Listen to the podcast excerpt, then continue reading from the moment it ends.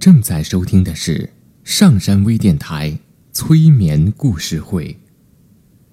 下载喜马拉雅手机应用或登录微信搜索“铁征心理”或 SS Radio，关注上山微电台听友 QQ 群二五八二八二六，让我们一路同行。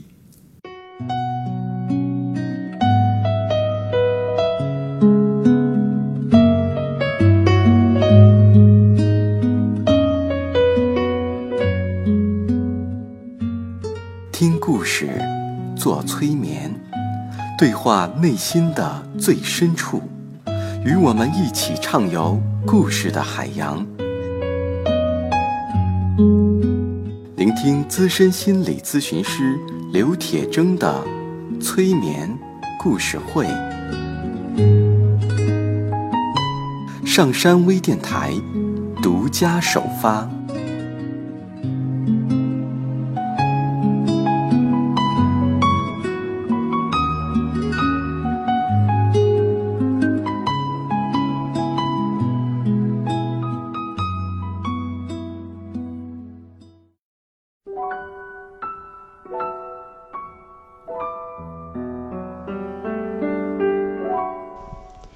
欢迎收听今天的催眠故事会，我是铁铮。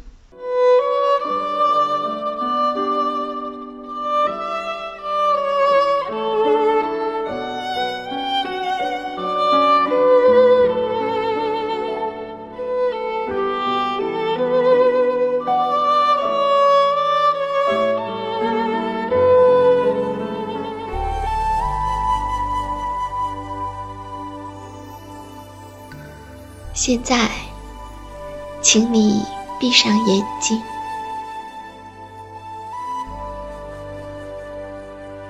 让自己舒服的坐着或者躺着，来倾听一行禅师讲述他的初恋的故事。让我们一起去回味初恋的味道。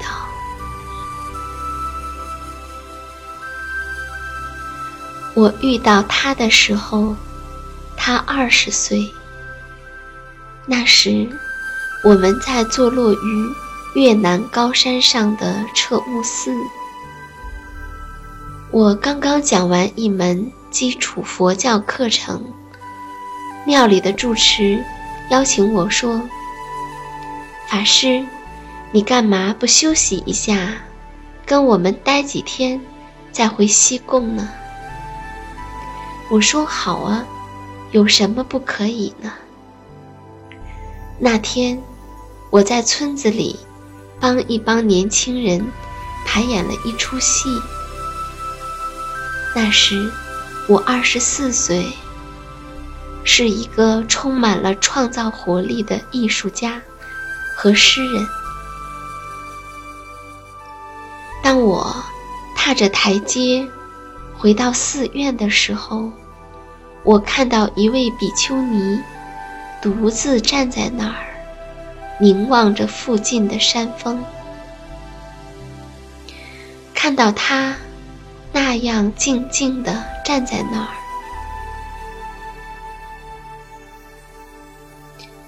我感到仿佛有一股清凉的风拂过我的面颊。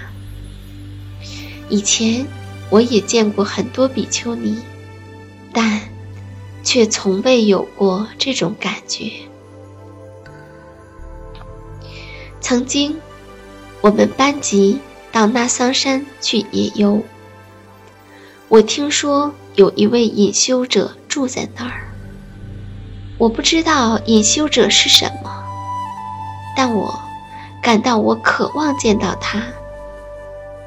我听人们说，隐修者就是这样一种类型的人，他们献身于终生修行，以便使自己变得像佛一样安详和喜悦。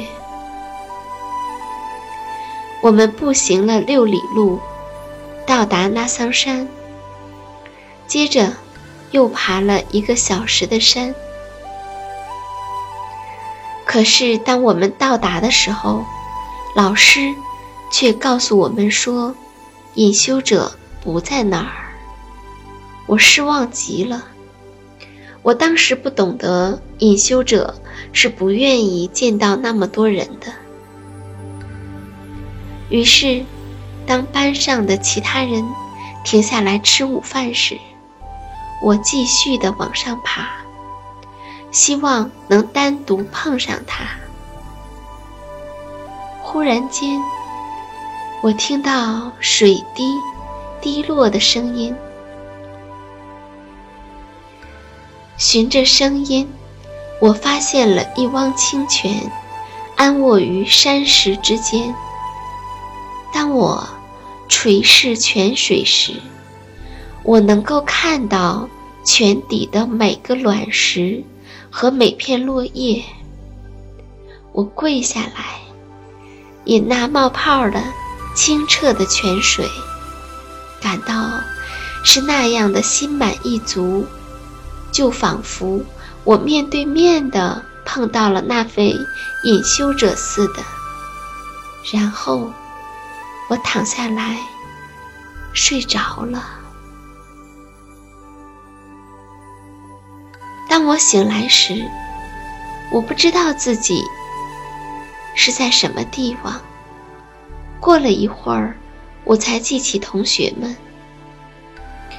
当我起身往山下去找他们的时候，一个句子出现在我的脑海中，不是越南语。而是法语。我喝到了世界上最甜美的水。我的同学们看到我回来了，心里放心，而我却还一味的在想着那位隐修者和那眼山泉。现在，请想想你自己的初恋。慢慢的想，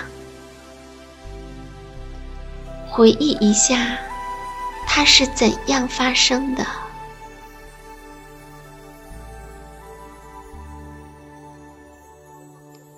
在哪里发生的？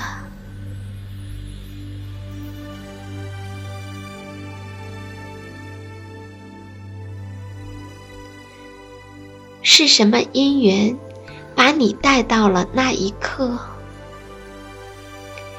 唤起那段经历，带着慈悲和智慧，深入的审视它，你会发现，有很多那时你并没有注意到的东西。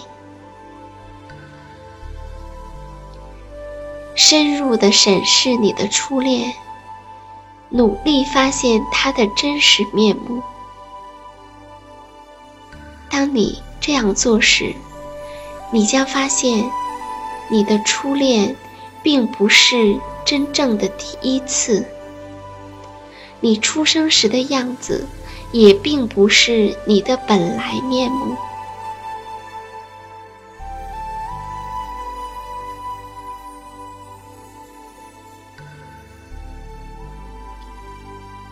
如果你深入的观察，你会看到你真实的本来面目和你真正的初恋。你的初恋依然还在，一直在这里，继续塑造着你的生命。这是一个禅修的课题。当我遇见他的时候。那，并不是我们相遇的第一次。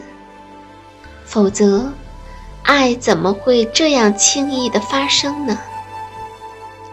九岁时，我在一本杂志的封面上看到一张佛像，佛安详地盘坐在草上。我立刻明白，我也希望能像他那样。安详和喜悦。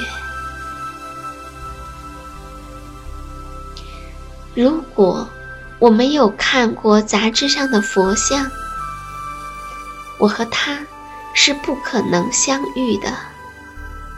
如果他不是出家人，我也不会爱上他。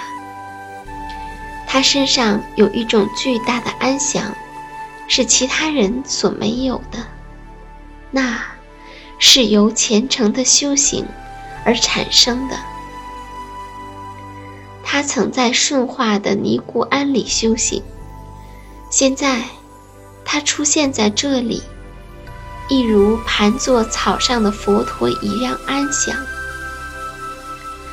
童年时代，拜访隐修者，品尝泉水的感觉再现了，成为了我们初次相遇的一部分。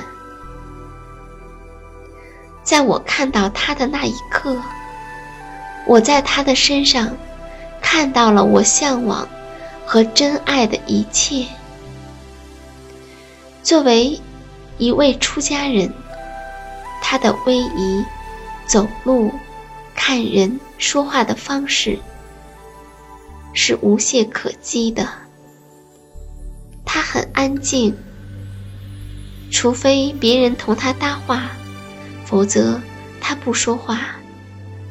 他只是垂视前方。我也很害羞，看着他，不敢超过一两秒钟，然后就垂下眼睛。几分钟后，我们道了别。我不明白发生了什么，但我知道我的安宁被扰乱了。我想写诗，但一行也写不出来。